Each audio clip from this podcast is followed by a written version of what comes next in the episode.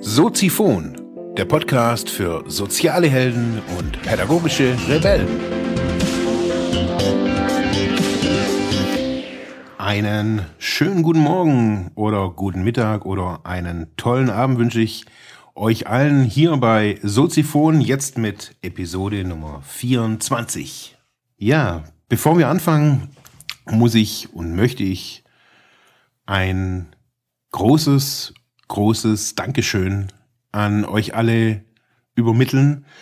Und zwar war es ja so, dass diese Woche der Podcast bei tomstalktime.com mit mir herauskam. Da hat Tom Kaulers hat eine Sonder- und eine Sondersendung und noch eine normale Sendung mit mir produziert. Ja, im Vorgespräch, das wir ja auch schon aufgezeichnet hatten, ist es dann passiert, dass sehr vieles aus mir rausgebrochen, rausgeschwallt ist und äh, ich recht offen und ja bereitwillig über meine Suchtvergangenheit berichtet habe. Tom war wirklich super interessiert, das hat mich wirklich auch motiviert, da so offen zu reden. Ja, nichtsdestotrotz, der Podcast kam raus und morgens ging schon auf einmal die Post ab. Also ich habe einen Tag voller, voller Spannung, voller Freude, voller unfassbaren Glücks irgendwie empfunden. Und zwar war das einfach aufgrund eurer Kommentare. Sei das jetzt über Facebook, WhatsApp, sogar eine SMS oder zwei SMS habe ich bekommen von, von Leuten, mit denen ich früher in der Realschule war, die da auch gar nicht irgendwie mir jetzt unbedingt folgen auf äh, oder mit mir befreundet sind auf Facebook. Aber das hat wohl irgendwie echt mal kurz die Runde gemacht und dafür möchte ich mich bedanken für diese ganzen vielen positiven Zuschriften, die ihr mir habt zukommen lassen. Viele haben gesagt, wow, Marc, toll, super, Wahnsinnsweg. Und doch hat mich eine Nachricht wirklich am meisten berührt. Und ich stand da gerade an der Bushaltestelle, wie so oft. Und zwar hat mir ein Mann geschrieben, äh, der mit mir zusammen in dieser ganzen Scheiße auch gesteckt äh, ist, der auch mittlerweile auch clean und abstinent und wie man immer dazu sagen mag, lebt der ja mir geschrieben hat, dass vor ihm wirklich auch gerade ein Film abläuft, während er meinem Interview dazu hört und mich das wirklich zutiefst berührt hat. Weil ja, weil es natürlich, wenn man es so hört und ich habe mir ja die Folge dann auch nochmal angehört. Ja, man kann es, glaube ich, so als Außenstehender, man sieht da, ja, der Marc, der hat Drogen genommen und ist irgendwie permanent irgendwie tiefer gesunken und kam dann irgendwie raus und jetzt hat er studiert und hat eine Firma und das ist alles toll. Das wird, das ist auch toll und ich schätze das auch und ähm, und trotzdem waren die Kommentare von den Menschen, die mich da auch in diesem Weg begleitet haben, die mit mir damals zusammen auf der Drogentherapie waren, die eben selber, die auch mit mir zusammen auf in der Szene waren, das hat mich wirklich echt berührt, das muss ich wirklich sagen. Auch wenn das nicht alles nur Lobhudelei war, äh, was, da, was da gestern kam, aber es war einfach ein unglaubliches, unglaublich wertvolles Feedback. Ja, und deswegen oder aus diesem Grund habe ich auch diese Sendung hier gemacht. Ich habe jetzt da, hatte schon was was äh, vorproduziert und habe das jetzt aber wieder gestrichen und ähm, habe so gesagt, okay, ich möchte den Leuten einfach auch nochmal vielleicht mitteilen oder euch einfach auch nochmal mitteilen, was mich dazu bewogen hat, dieses Interview mit dem Tom zu machen, das ja schon sehr, sehr offen und sehr schonungslos mh, mm, war. Ja, also meine, meine Gründe waren eigentlich ganz einfach gestrickt. Also der eine Grund, den ich aber auch schon seit Jahr und Tag irgendwie auch verfolge, ist, dass dieses Thema auch immer noch viel, viel mehr in die Öffentlichkeit muss, dass es also nicht unbedingt das Thema, dass wir eine suchtkranke Gesellschaft sind. Das versuchen ja ganz viele ja auch erfolgreich zu vermeiden, das irgendwie auch zu akzeptieren, wie stark unsere Gesellschaft von Suchtmitteln oder von Suchtverhalten auch geprägt ist. Ja, mir geht's eher darum, besonders in Suchtkreisen, das habe ich auch in einem Interview kurz gesagt, man kennt einfach niemanden. Man kennt niemanden, der da durch diese Scheiße schon mal durch ist. Man hat vielleicht einen Sozialarbeiter oder einen Psychotherapeuten oder einen Arzt, der einen bestimmt auch wirklich super versteht, der ja natürlich auch eine ganz professionelle Haltung da dazu hat. Ja, aber trotzdem hat es mir auf jeden Fall immer an, ich nenne es jetzt mal, an Idolen gefehlt. Also ein Idol, der für mich, oder das für mich irgendwie dasteht für ein glückliches, abstinentes Leben. Ich habe sehr viele Menschen getroffen, die clean sind und clean waren und wo ich aber festgestellt habe, dass das definitiv nicht meine Art der Abstinenz ist. Das war eine Abst oder ist eine Abstinenz, wie bei ganz vielen, auch von ganz vielen Menschen, die aus Drogen- oder Alkoholtherapien kommen, die sehr viel Kontrolle über ihr Leben haben müssen, die an verschiedene Orte nicht gehen, äh, weil da Alkohol oder Drogen konsumiert werden, die verschiedene Situationen überhaupt meiden, also Partys, Discos und so weiter, die sich das ganz gnadenlos verbieten. Ich habe da jahrelang auch dazugehört, äh, habe mir da wirklich im, ja, durch, durch ganz viel Kontrolle meiner Tätigkeiten und auch meiner Denk- und Gefühlsmuster, also das habe ich versucht zu beeinflussen oder zu kontrollieren, habe ich versucht, ja, mit meiner Abstinenz irgendwie glücklich zu leben und habe immer irgendwie gemerkt, dass ich da nicht irgendwie, dass ich da nicht glücklich bin. Und immer wieder habe ich mich gefragt, ja, was, was braucht's da dazu? Was braucht's dazu, dass ich glücklich bin und ich glücklich, also nicht nur glücklich, sondern auch glücklich und abstinent bin?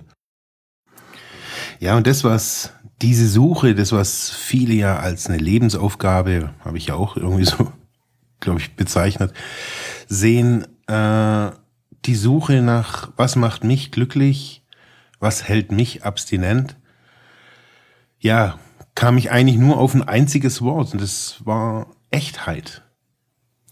Wenn ich echt bin, wenn ich echt sein kann und ja, eigentlich so, nicht eigentlich, wenn ich so sein kann, wie ich wirklich bin, wenn ich mich selber so akzeptiere, wie ich bin und ja, mich vielleicht dann auch die anderen so akzeptieren, wie ich bin, dann ist es mein Garant für ein zufriedenes, cleanes Leben. Und ich glaube, diese, dieser Punkt des Echtseins ist mit Abstand das Schwerste. Aber wieso? Wieso ist es so schwer, echt zu sein? Das zu leben, was man für sich erkannt hat, was man auch ist, das, was man vielleicht auch im Laufe seines Lebens geworden ist. Wieso ist es so schwer? Und die Antwort ist eigentlich ganz einfach. Weil wir täglich 24 Stunden was ganz anderes vorgelebt bekommen. Wir müssen uns anpassen, wir müssen Regeln befolgen, wir ja, müssen so oder so ticken, wir müssen jetzt Fußballfans sein, wir müssen jetzt nicht mehr die Bildzeitung, sondern die Zeit lesen. Wir müssen jetzt gebildet sein. Wir müssen jetzt alle integrieren. Wir müssen jetzt alle inkludieren. Wir müssen jetzt dies toll finden. Jetzt dürfen wir sollen oder sollen wir nicht mehr rauchen. Äh, jetzt sollen wir dampfen oder gar nicht mehr dies tun.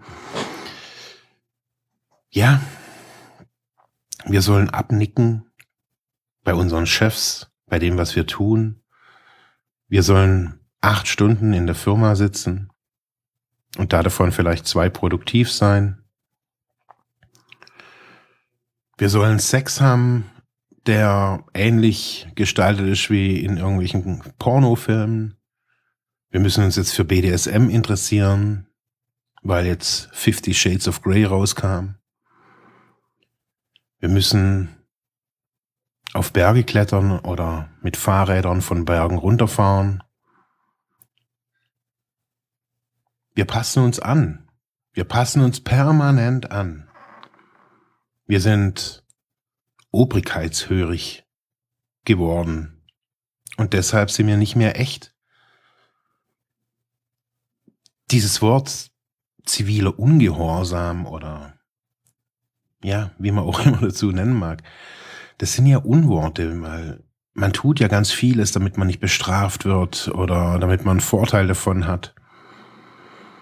Das heißt, wir sind in so einem, um es mal mit einem Fachbegriff auszudrücken, wir sind in unserer eigenen Compliance gefangen.